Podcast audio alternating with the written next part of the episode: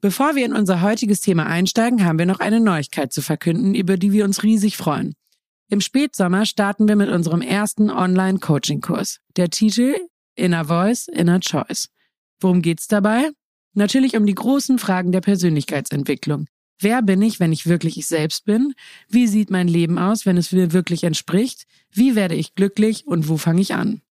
Wenn ihr euch diese Fragen selbst schon gestellt habt und jetzt mit professioneller Begleitung tiefer eintauchen wollt, ist unser neues Online-Coaching-Angebot genau das Richtige.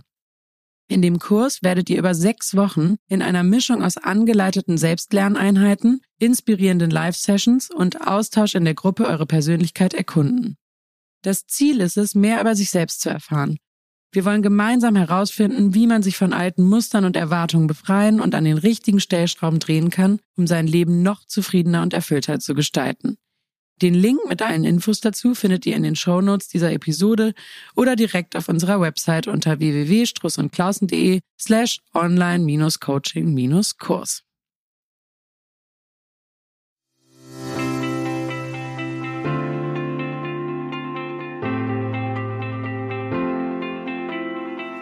Hallo und herzlich willkommen zu einer neuen Folge bei Von Innen nach Außen Struss und Klausen, unserem Podcast für Persönlichkeitsentwicklung, Job und Lebensplanung. Wir, das äh, bin ich, Jalé Grau. Ich bin hier Beraterin bei Struss und Klausen ähm, und gleichzeitig darf ich diesen Podcast hier als Interviewerin äh, ausführen. Und ich sitze hier vor meinen Experten Ranghild Struss und Johann Klausen. Beide sind Inhaber und Geschäftsführer. Ranghild Struss hat unsere äh, Beratung hier gegründet vor ganz vielen Jahren. Und wir beschäftigen uns hier tagtäglich damit, Menschen weiterzuentwickeln, äh, also die Persönlichkeit zu erfassen. Und das sind sowohl Einzelpersonen als auch Unternehmen, Gruppen.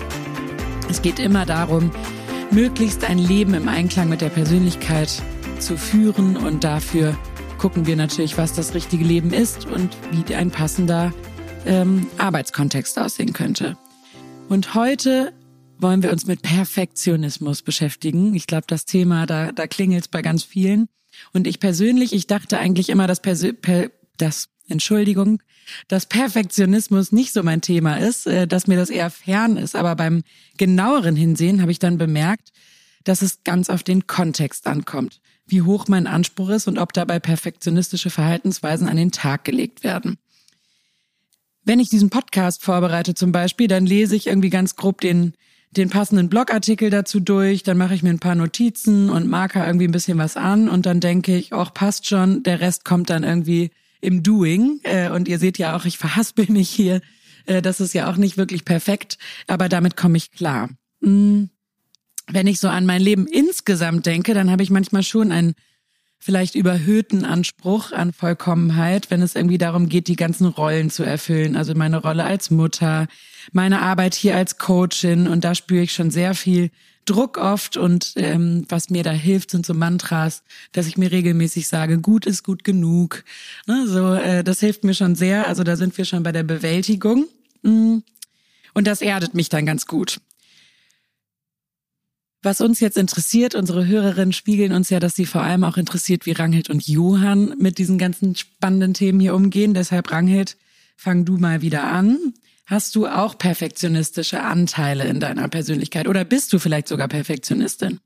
Nee, ich würde nicht sagen, dass ich insgesamt eine perfektionistisch veranlagte Person bin, zumindest nicht im Sinne des dysfunktionalen Perfektionismus. Dafür sage ich, glaube ich, viel zu häufig, ach, passt schon oder lass mal fünf Grade sein. Oder manchmal heiligt bei mir auch der Zweck die Mittel, muss ich ehrlich sagen. Aber den Teil, der einen hohen Anspruch hat, der sich hinsichtlich der Leistungsorientierung an einer 100-Prozent-Marke im Sinne der Bestleistung orientiert, das würde ich schon sagen, das ist ein Teil, den ich auch habe. Jetzt das gewissenhafte Streben, also wirklich die penible Fehlervermeidung, ähm, äh, sehr, sehr detailverliebt zu sein und sich darin zu verbeißen oder vielleicht auch dann in einen negativen inneren Dialog zu geraten, das ähm, ist bei mir, glaube ich, jetzt nicht so eine große Gefahr. Aber was du auf jeden Fall hast, wenn ich das mal so sagen darf, bei unserem Podcast zum Beispiel hat Rangelt immer ganz große Sorge, dass es zu wenig Inhalt ist in jeder Folge. Und da würde ich mir, also wenn uns dazu jemand Feedback geben möchte, äh, bitte unbedingt. Also ich glaube nicht, dass das zu wenig, zu wenig Anspruch ist, aber da hast du schon immer so ein bisschen Thema mit, oder?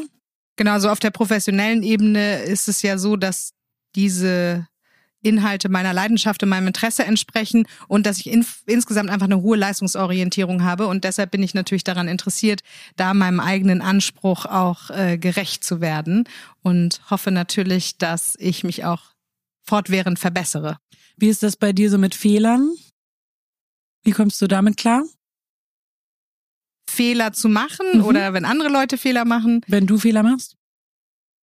Das ich, passiert nicht, ehrlich macht gesagt. Macht sie nicht. Nee, das passiert nicht. Jetzt also das stimmt ja nicht. Und ähm, ich ärgere mich über eigene Fehler und habe aber, das versuchen wir ja auch hier im Unternehmen, eine äh, gute Fehlerkultur zu etablieren, habe Mechanismen für mich entwickelt, wie ich erstens auf der Ebene der inneren Überzeugung weiß, dass man aus Fehlern lernt und dass es natürlich auch darum geht, Klarheit über Kontrast zu erreichen. Also wenn etwas nicht so läuft, wie ich möchte, dann kann ich dem ja gegenüberstellen, was ich stattdessen will.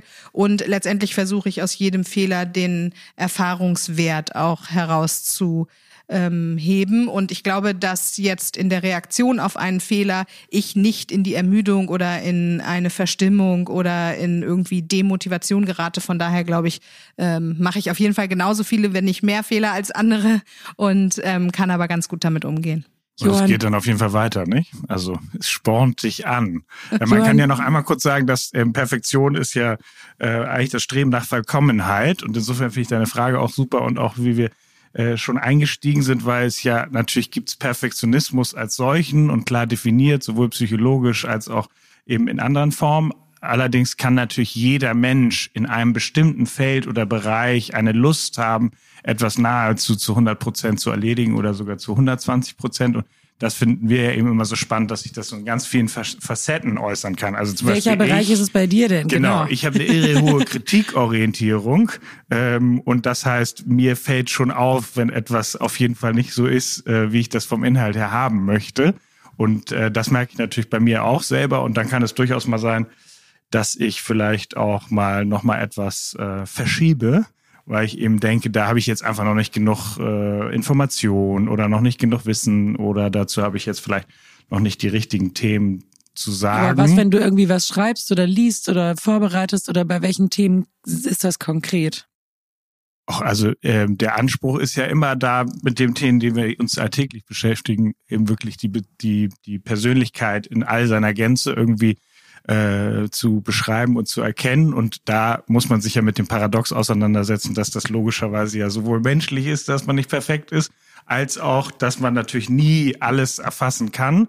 Und äh, weil das ja auch gleichzeitig dann irgendwie noch die letzte Neugierde und auch das Interesse weiter weg, dass man eben immer wieder fantastische Facetten entdeckt. Aber klar, ich, äh, wo werde ich perfektionistisch? Äh, das müssten wir wahrscheinlich mal jemand anderen fragen. Rangelt. Also du hast auf jeden Fall einen hohen Anspruch an tugendhaftes Benehmen. Und äh, wenn Leute sich äh, nicht gut benehmen, dann ist das definitiv was, was dich aufregt, würde ich sagen. Genau, also Benehmen ist nicht gemeint, wie jemand unbedingt Messer und Gabel in die Hand nimmt, sondern oder sein Sandwich isst, sondern Benehmen ist, glaube ich, dann eher Haltung. Und ja. da bin ich jetzt schon perfektionistisch geworden, weil ich direkt verbessert habe. Aber es ist eher eine Haltungsfrage und eine Wertefrage. Also ich mag das nicht, also da, genau. Äh, du hast hohe Ideale hohe auf jeden Fall. Ja, genau. Hohe und dann sagst du, man macht das nicht? Oder wie, wie äh, reagiert äh, nee, Johann dann? Oh, das sage ich natürlich auch nicht unbedingt immer den Leuten persönlich, äh, weil es mir dann ja eher auffällt als Beobachter und ich dann eher denke, dass das manchmal schräg ist, dass man sozusagen etwas propagiert, was man dann vielleicht von der Haltung gar nicht unbedingt erfüllt. Das klingt jetzt ein bisschen kryptisch. Mhm, das kennen wir von dir. Danke. da lassen ähm, wir nicht locker.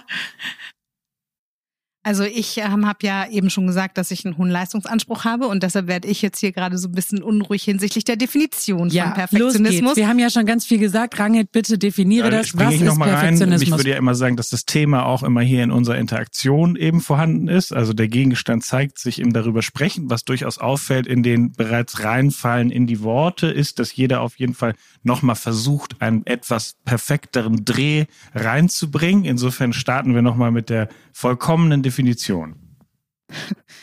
Also ich hatte ja gerade schon angedeutet, dass ähm, Perfektionisten so ein gewissenhaftes Streben nach Vollkommenheit auf der einen Seite haben und auf der anderen Seite, und das ist eben für Perfektionismus ganz wichtig, geht es vor allen Dingen um eine penible Fehlervermeidung. Also ähm, Perfektionisten haben einen sehr hohen Anspruch. Das ist wie ein innerer Zwang, immer diese 100-Prozent-Marke zu erreichen, beziehungsweise makellos zu sein. Und das Gefühl, dass irgendwas gut genug ist, stellt sich darüber leider gar nicht ein. Äh, Im Gegenteil, wenn Perfektionisten ein Ziel erreichen, und da können vielleicht die Hörerinnen und Hörer mal bei sich selber gucken, wie das so ist, dann stimmt sie das eher misstrauisch, weil sie dann Angst haben, vielleicht bei der Bestimmung ihres Ziels irgendwie nachlässig gewesen zu sein oder es sich zu leicht gemacht zu haben. Also das kennen wir hier ganz oft, wenn Kunden irgendwie sagen, ja, ich habe ja irgendwie, das war ja gar nichts wert, dass ich irgendwie Jura mit mit einem Prädikatsexamen abgeschlossen habe, das war ja total leicht oder das haben ja alle geschafft oder ne, also dass das dann so negiert wird, so ein Erfolg, oder? Ein weiteres Merkmal eben des perfektionistischen Daseins, dass die Messlatte für das, was man als 100 Prozent oder als Erfolg oder Vollkommenheit definiert, während des Tuns immer weiter hochgeschraubt wird, was auch dazu führt, dass man sich wenig über das Erreichte freuen kann. Und ähm, das ist eben auch noch so ein Zeichen. Die Perfektionistinnen freuen sich in den wenigsten Fällen an der Vollkommenheit, sondern es geht äh, in dem Streben nach 100 Prozent eher darauf, sich äh, unangreifbar zu machen, für Sicherheit zu sorgen, ähm, zugehörig sich zu fühlen und vor allen Dingen eben bloß keinen Fehler zu machen. Ja? Also das heißt, äh, das äh, starke Über-Ich im Innen, also ähm, die psychische Struktur, in der sozusagen soziale Werte und Normen und Gehorsam und Moral angesiedelt sind, also in der das Gewissen als Gebots- und Verbotsinstanz liegt, das ist übermäßig stark ausgeprägt. Das heißt, der innere Dialog ist häufig auch recht kritisch, recht negativ. Es gibt so einen inneren Richter, der das eigene Handeln beobachtet, der die Realität immer mit der im Kopf formulierten Idealsituation vergleicht. Das heißt, so ein perfektionistisches Tun ist eigentlich positiv motiviert gestartet, nämlich hinsichtlich einer vollkommenen Welt, einer besseren Welt, einer 100%-Lösung, einer richtigen Haltung. Aber um das zu erreichen, wird letztlich der Fokus auf den Mangel gerichtet, auf den Fehler, den es zu vermeiden gilt, was dann zu einer eher negativen Fokussierung führt.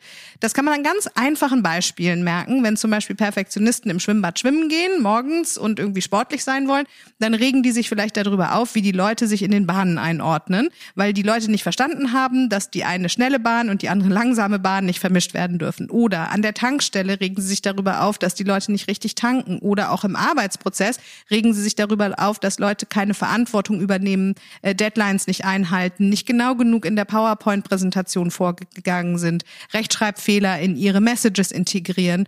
Und äh, ganz viele kleine Alltagssituationen würden jetzt, wenn Hörerinnen und Hörer sich da drin wiedererkennen, auf jeden Fall schon mal darauf hinweisen, dass eine perfektionistische Neigung vorliegt. Genau, aber das ist ja uns auch immer sehr wichtig. Es gibt logischerweise perfektionistische Tendenzen und Facetten, die jeder in bestimmten Bereichen haben kann. Dafür muss man nicht ähm, originär ein Perfektionist sein oder eine Perfektionistin, also wir kennen ganz viele äh, Leistungssportler, die ehrlich gesagt in dem Leistungsfeld Sport, meinetwegen irgendwie ähm, ne, Beachvolleyballer oder oder oder, dass die da irre perfektionistisch sind, irre leistungsorientiert ähm, auf eine gesunde Art, ehrlich gesagt, aber gar nicht unbedingt als Typus äh, ganz klassische Perfektionisten sind. Insofern gibt es eben natürlich auch diesen sehr funktionalen perfektionistischen Anteil. Und dann geht es eben ein, der eher Richtung ähm, im Pol also des Dysfunktionalen geht, also des, des eher runterziehenden, eher wirklich eben, wie Rangel das ja gerade schon gesagt hat, wenn man diese Mantren ja selber hört, denkt man nur so, oh, no, not good, ne? Dann ist eben nie gut genug. Und so extremer das wird, dann kommen wir natürlich irgendwann auch in diese klinischen Part und da sagen wir ja auch immer, wenn das so extrem wird, dass es einfach wirklich das Leiden nicht mehr etwas ist, was ein gewissermaßen anspornt, sondern wirklich weh tut und faktisch immer wieder dazu führt, dass man vielleicht auch körperliche Beschwerden oder ähnliches kriegt, sollte man sich auf jeden Fall Hilfe suchen. Wenn es ein funktionales, perfektionistisches Thema ist, dann ist es ja durchaus sinnvoll, sich auf einen Podcast vorzubereiten ähm, und vielleicht den Versuch zu starten, dass man zumindest für den Tag Bestmögliches leistet. Und die, das stellen wir ja auch bei unseren Kunden fest, die kommen ja auch, also wenn wir jetzt mal im funktionalen Bereich uns bewegen, kommen die ja auch einfach richtig weit. Ne? Also manchmal äh, gucke ich da mit richtig viel Ehrfurcht drauf, wenn die dann hier sitzen und sagen, ja klar, ich habe irgendwie mein Studium viel schneller abgeschlossen und davor ein super Abi hingelegt und dabei irgendwie reite ich noch und äh, gewinne da jedes Turnier und ähm, mache noch jeden Tag Sport und die, also es ist ja Wahnsinn, was die ähm, eben mit diesem hohen Anspruch dann auch alles so auf die Kette kriegen. Ne? Während, wenn man sagt, 80 Prozent passt schon, dann kommt man vielleicht natürlich ja, auch nicht so also weit. Ne? Eine wichtige Frage ist natürlich immer nach dem inneren Gefühl dabei. Weil es gibt welche, die kommen hierher, die fühlen sich gar nicht gut damit und das sieht nach außen alles total wunderschön aus und gleichzeitig fühlen sie damit nicht richtig sich wohl oder in der Kraft. Ähm, und es gibt welche, die fühlen sich eben total wohl mit diesem Tun. Und da sind wir ja auch bei gewissen Reifegraden und Entwicklungsgraden. Und wenn wir über den Perfektionismus reden, dann hat das natürlich eine wichtige Funktion, weil man dann schauen kann, wenn das noch nicht so gut entwickelt ist, dann bleibt man eben wie der Wadenbeißer da dran und ist immer am Mangel und am eben eigentlich schon abgekauten Knochen, hält man fest. Und wenn man eben das langsam ja weiß, dass es die Perfektion als solche gar nicht geben kann, weil wir alle Menschen sind und das ist ja gut so, dass man dann eben auch eine gewisse Fehlertoleranz entwickelt und auch eine Frustrationstoleranz. Also kann man sich überhaupt gut fühlen als Perfektionist, wenn man immer auf den Mangel guckt? Also Perfektionismus ist ja auch eine Persönlichkeitseigenschaft im Sinne der, ähm, des Anspruches und der Gewissenhaftigkeit. Und ganz wichtig für Perfektionisten ist, auch schon eine Übung in der Übung, sich für diese Eigenschaften nicht abzuwerten. Dadurch, dass, wie Johann sagt, die häufig, wenn es im dysfunktionalen Bereich liegt, nicht innere gute Gefühle haben, sondern eigentlich keine Zwischentöne kennen. Also es ist entweder 100 Prozent oder es ist gar nichts wert, ähm, äh, ist der innere Dialog eigentlich ein selbstsabotierender Dialog. Und wenn man dann noch in der Bewältigung versucht, diesen Perfektionismus als inneren Anteil abzuwerten, äh, dann äh, nudelt man sich eigentlich immer weiter in diese Abwärtsspirale hinein. Also es geht ja darum, den Fokus zu verschieben, das heißt auch positive Möglichkeiten zu erkennen und somit sollte es das Ziel sein, sich auch mit perfektionistischen Neigungen gut fühlen zu können und das kann man auch trainieren, also das geht auch. Dazu kommen wir ja hoffentlich in dieser Folge noch. das hoffe ich auch. Ja, nee, aber das ist eben ganz spannend, weil Gewissenhaftigkeit, eben was Angela eben schon sagte, das ist ja eine, eine Tugend und auch eine schöne Sache. Nur sobald die eben wie alles im Leben überhand nimmt, in jeden Lebensbereich, wird sie natürlich ungut, weil sie den Fokus oder also einen sogenannten Tunnelblick eigentlich paradoxerweise erzeugt und dann eben man eigentlich gar nicht mehr im gelebten Leben stattfindet, sondern man ist im Grunde, wie Rangit eingangs ja schon sagte, entweder hängt man das Ideal, die Messlatte immer höher, so dass da, wo man steht, ist man eigentlich immer klein und nicht gut genug. Das ist jetzt ein Extrem, nicht? Aber man guckt eigentlich immer nach oben und man denkt, shit, ich komme da eigentlich nicht mehr hinterher. Das heißt, man hat immer Zeitdruck, immer. Also ein wahrhaftiger Perfektionist kann jetzt darüber lachen, aber im Grunde genommen weiß er, es gibt immer Zeitdruck und es gibt immer Fehler und es gibt immer etwas, was noch zu erledigen ist. Und im positiven Sinne, wenn man so jemanden mit solchen Tendenzen im Team hat, ist das fantastisch. Und man muss den oder diejenige manchmal echt schützen, weil die dann im Extremfall nicht genau wissen, wann eigentlich Stopp ist. Und in der Betrachtung des eigenen Perfektionismus ist es ganz wichtig zu erkennen, dass das gestartet ist eigentlich als eine Schutzstrategie auf der einen Seite, ein Schutzmechanismus und auf der anderen Seite, um die eigene Identität im Leben auch zu sichern. Also der Schutz geht dahin, dass man sich vor unangenehmen Situationen wie Scheitern, Blamieren oder kritisiert zu werden ähm, eben schützen möchte und damit sich auch bewahren will vor Gefühlen wie Scham oder Frust. Also heißt das, die haben das dann schon mal erlebt irgendwann in der frühen Kindheit und wollen es nicht nochmal oder? Also wie es kann gibt, ich mir das vorstellen? Wie immer ist auch dieses Merkmal in einer Mischung aus Sozialisation und Genetik begründet. Das heißt, du brauchst schon auf jeden Fall so eine gewisse Veranlagung. Und dann äh, ist äh, für die Entstehung von Perfektionismus ähm, vor allen Dingen auch verantwortlich äh, die Sozialisation und die Umwelteinflüsse in der Kindheit. Das heißt, äh, zum Beispiel, wenn jetzt das Umfeld oder eben bindungsentscheidende Personen wie Eltern oder Geschwister oder Lehrerinnen ähm, zu hohe Erwartungen an das Kind stellen und Erfolge eher im Ergebnis als im Schaffensprozess bewerten. Das heißt, immer erst am Ende, wenn das Ziel erreicht wurde, ein Lob loswerden und nicht die Bemühungen des Kindes sehen, also nicht prozessual das Kind begleiten in seinen Aktivitäten Oder auch, wenn Wärme und Zuneigung erst dann gezeigt werden, wenn fehlerlose Leistungen erbracht werden, dann verinnerlicht das Kind natürlich, äh, nur wenn ich tadellos leiste, werde ich geliebt. So entsteht der innere Antreiber, sei perfekt. Also die innere Überzeugung, dass man wenig wert ist, wenn man Fehler macht oder ähm, wenn man nicht alles, was einem zur Verfügung steht, in eine Aufgabe hineingibt an Kraft und Energie und Zeit. So wie Johann gerade meinte, äh, so entsteht eben auch dieses Anarbeiten gegen die Zeit, was jeder perfektionistische genau. Mensch kennt. Und das Spannende ist, also ich meine, das geht uns natürlich in unserer Kultur immer mal, dass wir gegen die Zeit anarbeiten. Und äh, das wäre jetzt auch unnormal, wenn das nicht mal so der Fall wäre, aber wenn das eben immer das Gefühl ist, dann gibt es eben zwei Tendenzen. Und zwar gibt es ja einmal so dieses bisschen Workaholic-Muster. Das geht eben eher dann um Erfolg, also dass man sozusagen immer den Erfolg im Sinne des perfekten Leistens und ähm, irgendwie was erreicht zu haben. Und dann gibt es ein bisschen das, was man so das Pedantische nennt. Da geht es eben eher darum, dass man eigentlich keine, bloß keine Fehler macht, weil das eher zu Scham führt. Also das andere ist eher Angst zu versagen. Also ich habe irgendwas nicht geleistet und nicht geschafft, eine Etappe ein Karriereziel, ein besonderes Thema. Da gibt es Korrelationen zu narzisstischen Tendenzen, muss man sagen, um es noch dazu zu fügen. Und beim Pedant, also wenn man pedantisch ist, dann ähm, ist es eher ein Thema von eben Schamgefühl, dass man irgendwie ertappt wird und eben nicht gut ist. Und das ist natürlich für das Selbstwertgefühl ähm, sehr, ja, eben im wahrsten Sinne des Wortes erniedrigend. Und das ist das, was diese frühe Prägung auch ausmacht, dass eben nicht so gut zwischen Verhalten und Identität unterschieden wird. Also eigentlich müsste man dem Kind eben sagen, ich liebe dich in deiner Person, du bist im Wert unantastbar, unabhängig von den Ergebnissen deiner Leistung.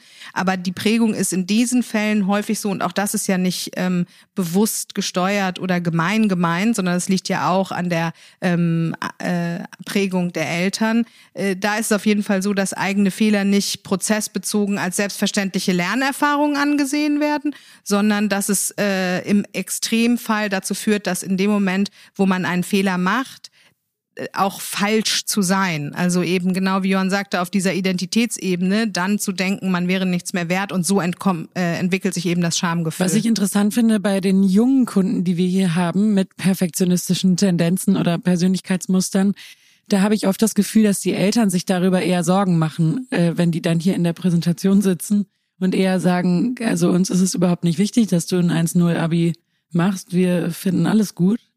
Genau, äh, die Eltern müssen ja nicht immer die prägenden Personen sein. Ne? Es kann auch eine frühe Erfahrung in der Grundschule oder im Kindergarten sein, wenn es irgendwie darum ging, äh, dass man Buchstaben gut erkennen konnte oder Punkte gut durch Linien verbinden konnte oder so. Und ähm, häufig ist es natürlich auch so, dass ja die Intention der Eltern gar nicht dahin geht, dass das Kind sich selbst kasteit und äh, sozusagen keinen Mangel im eigenen Selbstwertgefühl auf der Leistungsebene zulässt.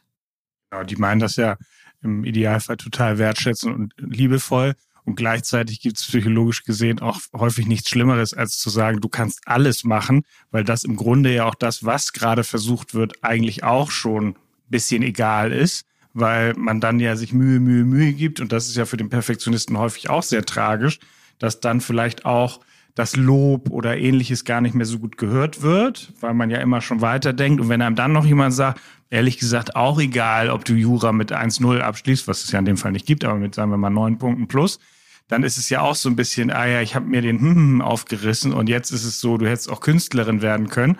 Das ist die Frage, ob das dann in dem Kontext so hilfreich ist für. Wenn dann noch einer sagt, mach dich mal locker, das bewirkt gar nichts. Das bewirkt das Gegenteil. Ne? Genau, und das war das, was ich vorhin auch meinte, diesen Perfektionismus abzuwerten oder zu negieren, ist sicher nicht die richtige Art, um damit einen guten Umgang zu finden. Er muss im Gegenteil als innerer Anteil akzeptiert und wertgeschätzt werden. Es geht nur darum, dass er auf die richtige Position gehoben wird. Also ähm, Perfektionisten neigen dazu, zu viel Verantwortung auf sich zu nehmen, weil natürlich dieses Thema von Fehlervermeidung auch versucht wird zu kontrollieren, indem man eben eben die alleinige Kontrolle über Dinge hat und sich nicht so stark auf andere verlassen muss, was im beruflichen Kontext dazu führt, dass zum Beispiel Delegieren schwer fällt. Und dieses Überverantwortungsthema ähm, führt natürlich dann auch dazu, dass man vielleicht manche Dinge schwer loslassen kann, auch in sich. Und es als etwas Positives anzusehen, bedeutet ja auch, dass man leistungsfähig ist, dass man eine Vorbildfunktion für andere hat, dass man fleißig und diszipliniert arbeiten kann, dass man durchhalten kann, dass man vielleicht auch Ziele höher steckt als andere und dadurch eine motivierende Wirkung hat. Es gibt ja ganz viele gute Seiten des funktionalen Perfektionismus. Nur dieses Verantwortungsthema ist eben eins, wenn man sich jetzt vorstellt, der innere Anteil der Perfektion sitzt am Steuer eines Busses und alle anderen inneren Anteile werden auf die hintere Bank verbannt, dann kann man sich vorstellen, dass das perfektionistische Profil in der ähm, Bemühung, alle Verkehrsregeln einzuhalten, den perfekten Weg zu finden, keine großen Pausen zu machen, das Ziel in weiter Ferne definiert, vielleicht irgendwann auch zur insgesamten Erschöpfung der ganzen Crew führt. Wenn man vielleicht diesem perfektionistischen Anteil einen freudigen, einen visionären, einen spielerischen, einen mutigen an die Seite stellt als Co-Piloten, dann ist der Perfektionismus immer noch gut, weil man dann keine Tickets kriegt und keine Unfälle baut. Aber vielleicht kann man eben ein bisschen mutiger und spielerischer auch mal am Wegesrand anhalten und sich eine Pause gönnen, das Leben genießen, den Fokus auch ein bisschen weiten. Oder auch mal so einen Fan noch dazusetzen, ne, der auch mal sagt zwischendurch, du hast übrigens super gemacht. Ja, ich meine, das Bild ist ja so treffend, weil letztlich ist man der Busfahrer und das ist ganz toll. Aber die Frage ist ja auch, welche Verantwortung übernehme ich für mich selber? Und das ist häufig eben in einem sehr stark perfektionistisch ausgeprägten Profil, ist das eben die Frage, was tut mir eigentlich gut? Was möchte ich eigentlich gerne machen? Äh, Ranghild hat es eben schon gesagt, das ist ein eher Genuss äh, averses Profil, weil es das immer so lange rausschiebt, bis es eben sagt, jetzt war es gut genug. Da das selten im Extremfall eintritt, äh, gibt es dann vielleicht mal ein kleines Müsli mit dem Apfel, um sich sozusagen nicht wie so ein Bergsteiger noch fit zu halten, aber dieses Gefühl, des wirklich hedonistischen Hingebens und so quasi freudig äh, ähm, ist zu übertreiben, das ist erstmal im Extrem natürlich sehr fern. Und da wäre eben die Frage wirklich, was, was tut mir eigentlich gut? Weil es häufig die, eher danach geht, welche Aufgabe habe ich zu erfüllen? Welche Rolle darf ich wie erfüllen? Und das hat natürlich fürs Umfeld, je nach Reifegrad, auch eine totale Stress Beeinträchtigung, total. weil das natürlich auch stresst im Gegenüber, weil es natürlich alle anderen, je nachdem, wie wie es dann sozusagen ausgelebt wird, logischerweise, weil es ja nie böse gemeint ist. Aber da der Blick auf den Mangel häufig ist, ist dann auch gleichzeitig die Sprache eher ähm, deutlich und auch recht streng. Das fällt denen häufig gar nicht selber auf, aber dadurch ist das Umfeld automatisch immer in Halb-Acht-Stellung, ob man eben auch einen Fehler gemacht hat oder auch nicht gut genug war, etwas zu veröffentlichen oder etwas zu sagen oder vielleicht nicht das richtige Wort gewählt hat. Wenn das gut ausgeprägt ist, hat es eine motivierende Wirkung und wenn es äh, schlecht ausgeprägt ist, haben natürlich andere Menschen in der Gegenwart eines sehr perfektionistischen Profils auch häufig den ähm, Eindruck, diesem Anspruch überhaupt nie zu genügen. Ne? Also das kann dann eben auch zu so einer freudlosen Hinwendung führen, die die Motivation einer für eine Aufgabe eher senkt. Ja, und es, ähm, es ist ja oft so ein bisschen passiv vermittelt, ne? Also während du jetzt ehrlich raushauen würdest, was dir irgendwie jetzt gerade nicht gefallen hat, würde ja vielleicht ein, jetzt reden wir natürlich sehr plakativ, aber ein Perfektionist das vielleicht irgendwie so ein bisschen unterdrückt, würde das dann mitschwingen, die Kritik. Aber also ich merke nur, dass mich das oft verunsichert, dass ich mich kritisiert fühle, aber eigentlich nicht so richtig weiß, ob ich eigentlich kritisiert werde oder nicht. Genau, also jetzt extremisieren wir ja ein bisschen, mhm. weil es dann irgendwie anschaulicher wird, aber das ist so, dass der, der eben im Unterschied zu der Handlungsenergie, die wir ja, man kann uns ja nicht zugucken, das werden wir auch nicht machen, aber hätte man jetzt gerade die Bewegung von Rangelt gesehen, dann hätte man gemerkt, da ist eben eine Bauchenergie, die will sofort in die Handlung gehen. Wogegen hin bei einem Perfektionisten im Extremfall es eher so ist, dass eben an sich das bewertet wird, was ja eine gute Sache ist, analysiert wird und dann überlagert wird mit eventuellen Verhaltensmechanismen, dann nimmt es ja auch manchmal das Über-Ich oder eben den strengen Richter oder den inneren Kritiker, gibt es unterschiedliche Worte für. Aber was dazu führt, ist, dass man im Grunde die Energie unterdrückt, wodurch logischerweise häufig Groll oder Ärger oder Missmut und das zeigt sich auf verschiedene Weisen. Ähm, passiv klingt immer so, weil ich würde sagen, oder wir, dass man das schon merkt, logischerweise, wenn jemand irgendwie das Aber nicht eher so atmosphärisch, findet. ne? Aber es ist nicht eventuell die konkrete Aussage. Das ist für den Perfektionisten aber häufig ein großer Schmerz und auch ein blinder Fleck, weil wenn der innere Richter oder der Kritiker damit beschäftigt ist, den Fehler einer Sache finden zu wollen, dann haben die ja eigentlich das Gefühl, etwas Gutes zu tun, nämlich dem Gesamtteam zur Vollkommenheit zu verhelfen. Weil sie innerlich damit beschäftigt sind, haben sie einen strengen Blick, eher eine äh, geringe Gestik und Mimik oder einen sehr ernsten Gesichtsausdruck. Ähm, diese Wirkung intendieren sie aber gar nicht, sondern sie wollen ja eigentlich das Gute. Und ähm, deshalb ist es äh, für sie wichtig, vielleicht auch manchmal darauf hingewiesen zu werden, neben den Kritikpunkt auch die Möglichkeit einer Lösung, einer positiven Darstellung, einer Möglichkeit zu finden, also ihren inneren Fokus ein bisschen zu verschieben. Und warum der Groll nicht so direkt ausgedrückt wird, ist, weil der Perfektionist an sich selber ja den allerhöchsten Anspruch hat und das gilt auch für sein Benehmen. Das heißt, wenn er Ärger spürt über die Unvollkommenheit oder das äh, nicht gute Handeln anderer, ähm, dann verbietet er sich gleichzeitig selber das zu äußern, weil paradoxerweise ihm sein Inneres vorgibt, andere nicht kritisieren zu dürfen. Kritik ist generell eigentlich ein sehr zweischneidiges Schwert, weil auf der einen Seite haben sie den blinden Fleck, wie viel sie kritisieren, auch in ihrer Sprache, haben eine sehr normative Sprache häufig, also wie man Dinge macht. Das ist eben an dieser inneren Gesetzgebung orientiert, ne? Ähm, und was man auch nicht macht. Ähm, und äh, zweitens, ähm, äh, ist die Sprache auch häufig äh, darauf ausgerichtet, das Negative in den Fokus zu richten. Und das ist etwas, was bei anderen natürlich manchmal recht demotivierend wirkt. Wir wollen ganz positiv zum Abschluss kommen ähm, und den, den Blick auf das richten, was da ist und natürlich nicht auf den Mangel. Würde man unsere uns, Gesichtsausdrücke uns, sehen, da können wir, wie können wir denn jetzt schon zum Abschluss kommen? Ganz positiv auch noch.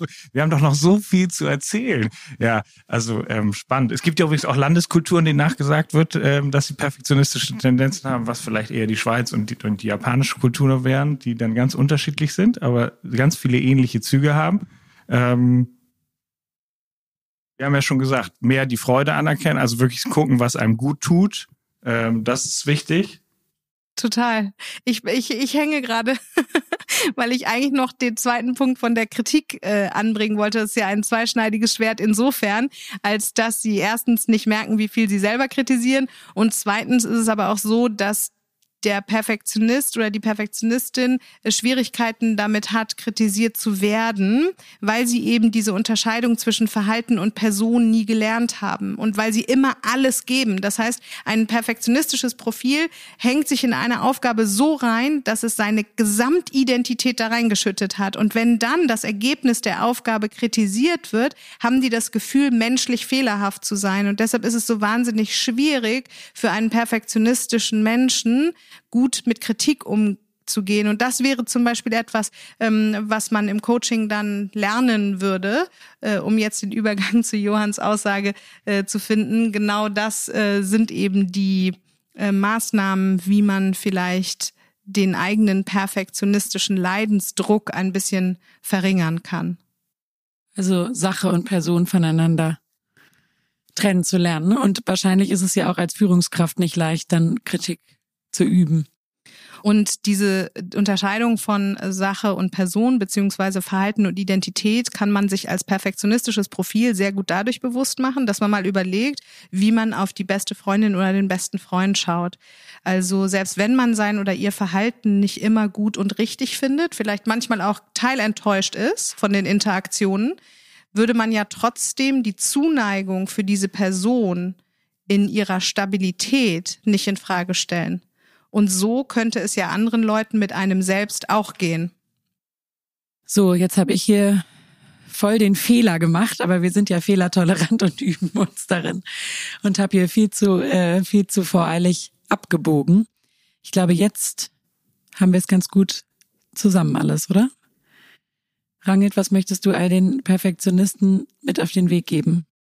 Ich würde gerne, dass Perfektionistinnen lernen, einen äh, sanfteren und liebevolleren Umgang als allererstes mal mit sich selbst zu finden. Das bedeutet, vielleicht mal eine kleine Analyse davon vorzunehmen, wie perfektionistisch man eigentlich ist und ob es ein übertriebener Perfektionismus ist. Es gibt zum Beispiel auch, Johann hatte das ganz am Anfang schon angedeutet, ähm, die das Merkmal von Perfektionismus, dass man keinen Anfang findet oder dass man sogar prokrastiniert. Das ist etwas, was man ähm, Perfektionisten ja gar nicht so zuspricht. Aber dadurch, dass der Anspruch so hoch ist, dass das Ziel der Perfektion quasi unerreichbar erscheint, wagen die Leute manchmal gar nicht den ersten Schritt. Beziehungsweise ähm, die Angst vor negativer Bewertung kann bei Perfektionistinnen auch dazu führen, ähm, dass sie neue Herausforderungen meiden oder die Aufgabe gar nicht erst annehmen, ne? weil sie durch diesen erheblichen Druck von außen vielleicht so ein unangenehmes Gefühl bekommen, dass sie innerlich denken, die Anstrengung sei es gar nicht wert. Und weil sie auch nur beim Ziel sind, ne? nicht beim Prozess. Genau, und deswegen ist es so wichtig, auch kleinschrittig vorzugehen. Also wenn man extrem perfektionistisch ist, würden wir erstmal davon abraten, radikal umzuschwenken, weil das ja das ganze Lebensbild in Frage stellt. Und das, das muss man sich schon ganz schön heftig vorstellen, weil es ist ja ein Gefühl und das hängt mit einem Ideal zusammen. Und dann einfach zu sagen, hey, no, das musst du mal irgendwie anders sehen oder ähnliches. Also deswegen so kleinschrittig da vorzugehen und das in vielleicht auch mit Freunden eben einzuüben oder in anderen ähm, Zusammenhängen, weil wenn die natürlich immer nur nach vorne geguckt haben und sagen, wie muss ich eine Task quasi perfekt machen, dann ist natürlich auch manchmal eine Karriereentscheidung vielleicht gar nicht aus dem Inneren heraus getroffen worden, sondern eben daraus, weil man das eben so macht und alle anderen machen das meinetwegen auch so und ich habe das verdient. Das, das äh, stellen wir auch häufig in Beratung fest, dass die Leute dann eventuell gemerkt haben, ich habe das dann gemacht, weil das sozusagen karrieristisch der nächste Schritt war, mich gar nicht richtig gefragt, ob mir das gut tut von der Verantwortung oder den neuen Spielregeln her. Und das wäre natürlich auch so Themen. Also Bedürfnisse, was ist überhaupt meine Interessen, meine Neugier? Manchmal in Extremfall wissen die das gar nicht ganz genau und vieles ist auch sehr unbewusst und das überhaupt mal wieder einen Raum zu öffnen, weil die in der Tendenz, also in Harakiri ist das Leben natürlich auch sehr schwarz und weiß, weil es klare Regeln geben muss. Ja, nein, nicht? Also es braucht schon ähm, klare Zuschreibung. Und wenn wir davon ausgehen, dass Perfektionismus ein Schutzmechanismus auf der einen Seite ist und die Identität, also die Sicherheit und die Liebe im Leben auf der anderen Seite sichern soll, dann geht es natürlich auch nicht, sich einfach mal locker zu machen und diese Säule der Identität irgendwie einfach abzuhacken, äh, sondern im Gegenteil, es geht um eine positive Bewertung, um sie für sich selber nützlich zu machen. Ähm, dazu gehört, und ähm, das meintest du ja, glaube ich, auch gerade, äh, diese Pflichterfüllung ähm, vielleicht auch ein bisschen mal ähm, in den Hintergrund treten zu lassen und die Frage nach Freude und Wohlbefinden innerlich zu stellen. Ähm, wenn man jetzt also merkt, dass man jemand ist, der äh, vielleicht nie zufrieden ist oder der irgendwie innerlich auch so ein bisschen darunter leidet, einen Fehlerfokus zu haben, weil das natürlich die Stimmung auch ganz schön trübt, ne, wenn man sich immer aufs Negative fokussiert oder wenn man vielleicht ähm, merkt, hey, eigentlich finde ich nie ein Ende bei Aufgaben, weil ich irgendwie nie das Gefühl von es reicht oder es ist genug habe, äh, dann sind das auf jeden Fall Anzeichen für einen ähm, perfektionistischen Anteil.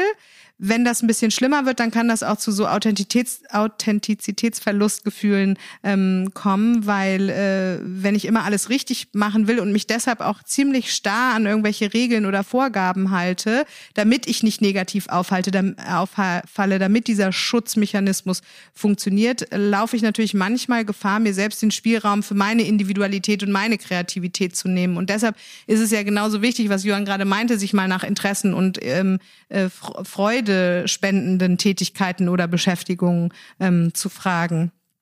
Und da sind wir also ja insgesamt schon dabei, sich zu fragen, wie man mit Perfektionismus umgehen kann, damit man sich selber die negativen Bürden davon eigentlich nimmt, ne? weil es geht ja darum, den Fokus zu weiten, eine Art von Erlaubnis zu erteilen, eine Befreiung zu erfahren, um wieder mehr Spielraum, mehr Handlungsmöglichkeiten zu haben, um insgesamt vielleicht auch das Leben in seinem vollen Facettenreichtum zu sehen und nicht in der Abwehr der negativen Seiten. Und auf keinen den, Fall sagen, mach dich mal locker. Nee, neben, äh, neben der Ursachen- und Zielforschung, ähm, die man ja ganz systematisch auch ähm, vollziehen kann, geht es um eine Wertschätzung. Das ist ganz wichtig. Der liebevolle Umgang ist ja einer der wichtigen ähm, Veränderungsmechanismen, wenn es darum geht, den Fokus zu verschieben. Also eben nicht immer nur auf die Zukunft zu gucken, auf das, was erreicht werden soll, sondern mal den Fokus in diese Gegenwart zu bringen, in der, in der ich mich gerade befinde befinde. Nicht immer nur im Außen aufs Ergebnis zu schauen, sondern den Fokus nach innen zu verschieben und sich zu fragen, wie ich mich fühle. Das dritte, für jede Kritik, die man äußert, stellt man sich das innerlich wie so ein Fässchen vor, auf das man quasi einzahlt, ja, indem man da irgendwie Steine reintut. Und dann sollte man sich überlegen, dass man daneben ein anderes Fässchen stellt, was für jede Kritikaussage eine Möglichkeitsaussage, eine positive gestaltende Vision ähm, äh, sammelt und so dann vielleicht ein inneres Gleichgewicht, eine Balance herstellt, damit man innerlich auch den Anteil der Freude spendet, der gestaltend ist, der ähm, Zufriedenheit generiert, aus den hinteren Bänken des Busses vielleicht ein bisschen weiter nach vorne. Was wäre da ein schöner Beispielsatz? Um um in das positive Fässchen was einzuzahlen? Also wenn man sich jetzt gerade dabei mhm. ertappt, sich fertig zu machen und für Fehler zu kritisieren, was könnte man dann? Eine gute Frage stellen? ist immer, was kann ich daraus lernen? Wie könnte ich das lösen? Was fällt mir ein, was ich als Idee generieren könnte, um es besser zu machen im positiven Sinne? Was würde meine beste Freundin mir raten? Wie würde meine Mutter mich vielleicht in einem positiven Lob unterstützen können? Was würde sie sagen? Wie würde ich jetzt auf meinen besten Freund schauen, wenn er in der gleichen Situation wäre? Gibt es hier eine verborgene Möglichkeit, auf die ich bis jetzt noch nicht gekommen bin? Was könnte das Potenzial der Situation sein? Wichtig ist auch, ähm, ein bisschen die Dinge in Relation zu setzen. Dazu hilft zum Beispiel auch, sich zu fragen, wie würde ich in fünf Jahren auf diese Situation schauen? Hm, also ein bisschen Frage. Distanz herzustellen. Genau, und manchmal auch körperlich. Man kann das auch körperlich, man müsste auch, weil es ja eigentlich, also eigentlich an, eine, eine viel Energie hat an, in seinem Gefühl oder so eigentlich einen Bauch und er gerne handelt, gerne auch in der Natur ist, gerne häufig auch Sport macht, dann wäre auch die Themen, wie eben diese Aggression anders zirkulieren kann, als gegen sich gewendet. Und das würde eben auch heißen, dass man durchaus auch mal äh, sauer möglicherweise, auch wenn die Person ist in der Erziehung gut meinten, vielleicht aber auch mal sauer sein durfte über Glaubenssätze oder über Worte, die man immer wieder hört im Kopf ähm, und das vielleicht auch in irgendeiner wirklich äh, ja so ein bisschen Aggressionstherapie auch rauszulassen.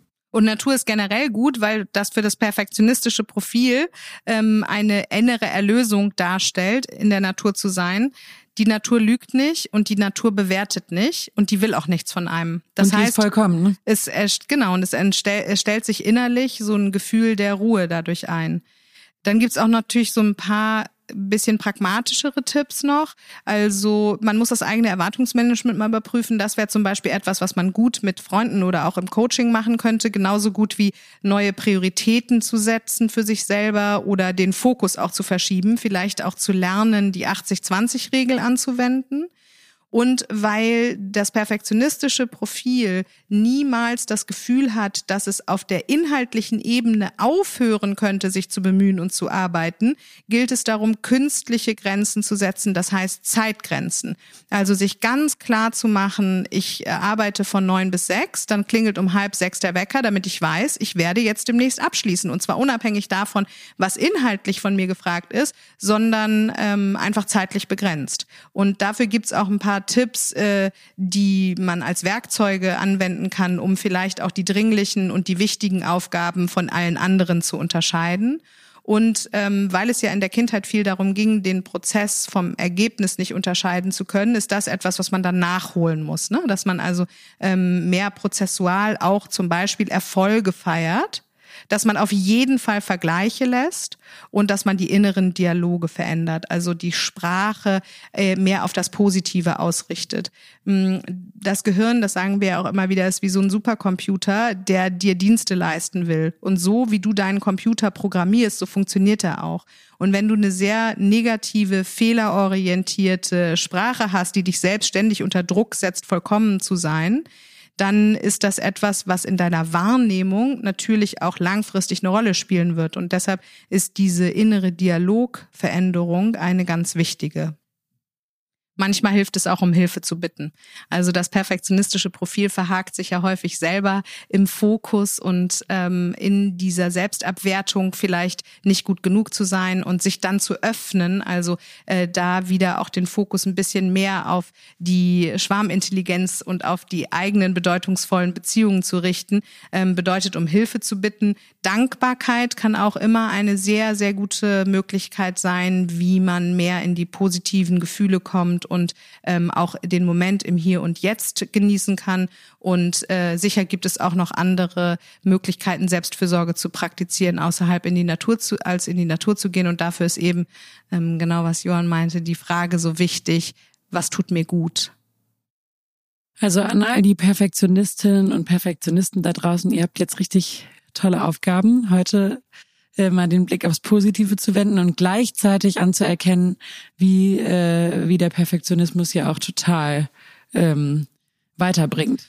Und um jetzt da nicht wieder Druck auszuüben, vielleicht noch der Hinweis, wenn du dich darin wiedererkannt hast, perfektionistische Tendenzen zu haben, unter denen du vielleicht manchmal leidest, dann such dir jetzt zwei von den Tipps raus, die wir genannt haben. Und nicht mehr, sondern nur zwei. Und fang damit ganz langsam an. Sei liebevoll zu dir und versuch dir klar zu machen, was hättest du als Kind gebraucht, dass man dir sagt oder was man mit dir macht, vielleicht dich in den Arm zu nehmen, dich zu begleiten bei Aufgaben oder eben dein Bemühen Bemühen zu loben und mach nicht den Fehler, das Verhalten zu wiederholen, was dir damals geschadet hat, sondern sei jetzt für dich der innere Anteil, der dir das gibt, was du früher vermisst hast, damit du das Gefühl von Wert auch in deinem Bemühen und in deiner Person spüren kannst. So, jetzt gucke ich zum dritten Mal, heute bin ich hier überhaupt nicht vollkommen, äh, mal in die Runde, ob wir alles gesagt haben. Das baut natürlich Druck auf jetzt für mich, ist klar. Dann stelle ich die Frage an Johann. Ja? Also weil wir gerade so positiv ähm, zirkuliert haben, würde ich sagen, belassen wir es dabei. Super, top. Dann sehen wir uns bei der nächsten Folge wieder. Freuen uns total über euer Feedback von innen nach außen. Stoß und Klausen.de ist unsere E-Mail-Adresse. Schreibt uns bitte auch Themenwünsche oder Anregungen, Kritik. Äh, wir haben da richtig Lust drauf, mit euch in den Austausch zu gehen. Und natürlich erreicht ihr uns auch bei Instagram. Äh, einfach eine Direct Message an Struss und Klausen. Und wir freuen uns auch über super Bewertung bei Apple Podcasts. Auf Wiedersehen.